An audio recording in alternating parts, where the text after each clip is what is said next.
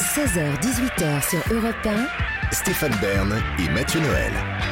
Historiquement vôtre. Aujourd'hui, dans Historiquement Vôtre, on évoque des personnages à qui le vin a fait tourner la tête. Après l'empereur Domitien et Guillaume Adelin, vous nous racontez, Mathieu, l'incroyable histoire de Rudy Kurniawan, le faussaire du vin. C'est pas tous les jours que j'ai l'occasion de faire le portrait d'un type qui a fait perdre 60 000 euros à Olivier Pouls. Mais sans rancune, car Rudy Kurniawan, en dépit d'un nom ridicule, est un génie. Un salaud peut-être, mais un génie. Peut-être le plus grand faussaire en vin de l'histoire. Son arnaque démarre en 2008 dans les salles du restaurant Le Cru à Greenwich Village, véritable mec de la gastronomie new-yorkaise, où se déroule un événement exceptionnel. Sous la houlette de John Capone, commissaire-priseur, la maison d'enchères Acker Merrill Condit met en vente 97 bouteilles du domaine Ponceau,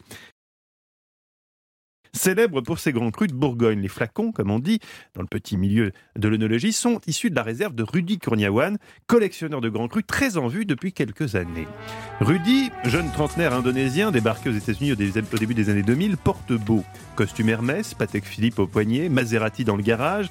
Il est alors considéré comme l'un des cinq plus grands collectionneurs de vin au monde, devant Pouls.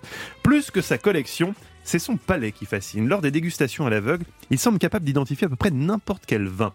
Même parmi les piégeux côtes de nuit, réputés pour être le champ de mine des dégustations à l'aveugle, mine qui, cela dit, n'ont jamais tué personne, l'ascension du mystérieux Rudy, arrivé à peine quelques années auparavant à Los Angeles pour faire des études ou entamer une carrière de golfeur professionnel, les versions changent en fonction de son interlocuteur, est aussi impressionnante qu'intrigante. Mais d'où sort-il tout cet argent?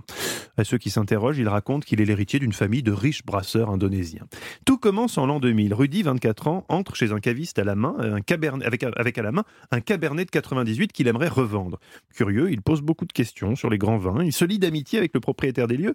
Il se trouve que le propriétaire des lieux fait partie d'un groupe comptant les 12 meilleurs dégustateurs de Californie spécialisés dans le Bourgogne. Ils se font appeler les salopes de Bourgogne. En flairant le potentiel du jeune homme, ils invitent Rudy à les rejoindre. Ils n'ont pas à le regretter, le jeune homme est un prodige. L'association d'un palais hors norme et d'une mémoire encyclopédique. Il devient la coqueluche des amateurs de vin de LA. C'est alors qu'il commence à acheter des grands crus à tour de bras. Il fait la connaissance de Paul Wasserman, l'un des grands marchands de Los Angeles, qui a grandi chez nous, près de Dijon, où sa mère tenait un des premiers négoces pour l'importation de Bourgogne vers les États-Unis. Entre Rudy et le Bourgogne, c'est le deuxième coup de foudre. Il se spécialise. Lors d'une dégustation en double aveugle, il parvient à distinguer des bouteilles de Romanée Conti, de Gevrey-Chambertin et de Chambol-Musigny, ce qui, je crois, Olivier, n'est pas à la portée de n'importe qui. Ça demande un petit peu d'expérience. Bon, vous, vous l'avez, mais lui aussi, visiblement, il est très fort. oui, très fort. Rudy devient une véritable célébrité du monde du vin, d'autant qu'en salle des ventes, il est celui qui garde toujours la main levée. Il peut dépenser jusqu'à 1 million de dollars par mois en pinard, soit presque la moitié de votre budget, Stéphane. En 2004, son destin va cependant prendre un autre chemin, le chemin de l'arnaque. Rudy fait la connaissance de John Capone, le fameux commissaire-priseur dont je vous parlais tout à l'heure, et c'est ce John Capone qui présente Kurniawan à ceux qu'on surnomme les 12 hommes en colère, un cercle ultra sélect composé de multimillionnaires n'aimant rien plus que claquer des centaines de milliers d'euros en bouteilles de vin. C'est au sein de ce club que Rudy acquiert le surnom prestigieux de Docteur Conti, en référence à sa passion pour la Romanée Conti. Mais vous l'avez compris, notre Rudy ne fait pas que déguster. Parfois, il vend certaines bouteilles de sa collection personnelle. Et qui mieux que son ami le respecté John Capone pour organiser ses ventes? En janvier 2006, Rudy propose un lot de pas moins de 4289 bouteilles. L'opération est baptisée La Cave. Parmi les vins proposés, certains sont tellement rares, notamment des Romanée Conti, que le gérant du domaine lui-même assure n'avoir jamais vu de sa vie un Romanée Conti de 1945. Sur les 600 bouteilles produites, il n'en resterait qu'une ou deux dans le monde. Mais pour l'heure, personne ne doute encore du célèbre docteur Conti qui empoche donc la modique somme de 20 millions de dollars sur cette première vente. Spoiler alerte, il aurait dû s'arrêter là. Hélas pour lui, quelques mois plus tard, il remet en vente 7970 flacons lors d'une opération baptisée la cave 2. Au total, c'est 35 millions de dollars dans la poche du bon docteur Conti mais le ciel s'obscurcit. En effet, le jeune prodige agace. Maureen Downey, sommelière à San Francisco, a les plus grands doutes sur le personnage. Doug Barsley, avocat et collectionneur, penche aussi pour la supercherie. C'est lui qui va dévoiler le poteau rose. Lorsqu'il reçoit le catalogue de la vente d'avril 2008, il téléphone en France à son ami Laurent Ponceau, héritier du domaine du même nom. Dis donc, mon Lolo, à quelle date le Clos Saint-Denis a intégré le domaine Ponceau qu'il lui demande? Le producteur de Grande Cru s'étonne.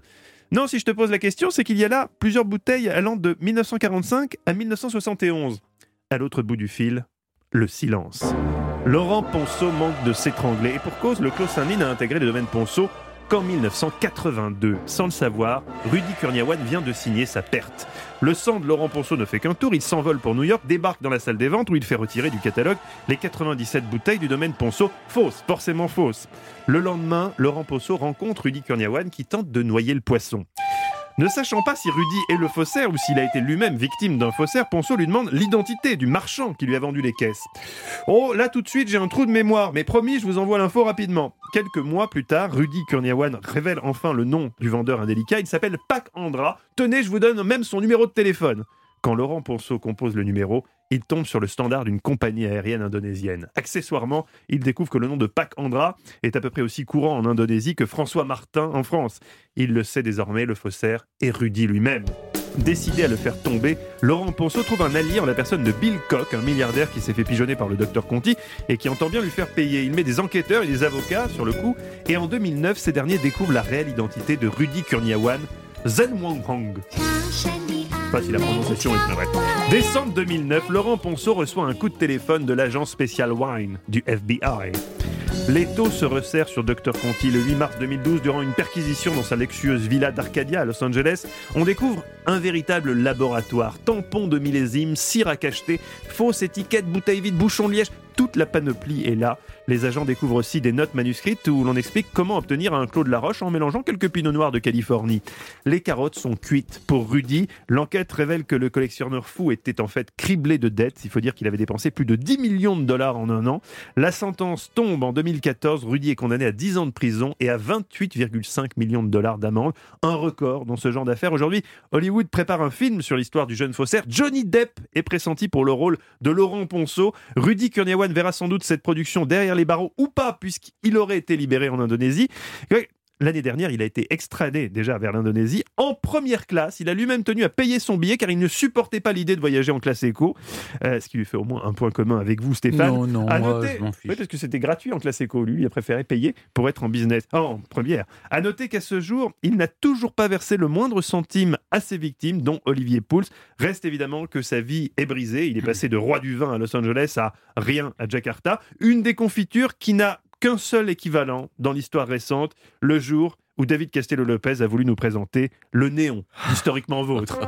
Et je pense que le moment est venu de le dévoiler. Est-ce que vous êtes prêts? 3, 2, 1. La beauté absolue. Oh, et il s'allume peut-être? Ah non, ah non, ça avait été testé une première fois, mais ça ne marche, ça ne marche pas. Ben voilà, voilà, ça, ça s'appelle quelque chose de raté. Comme quoi, une carrière peut basculer en quelques secondes. Ne l'oubliez jamais. Merci beaucoup Mathieu.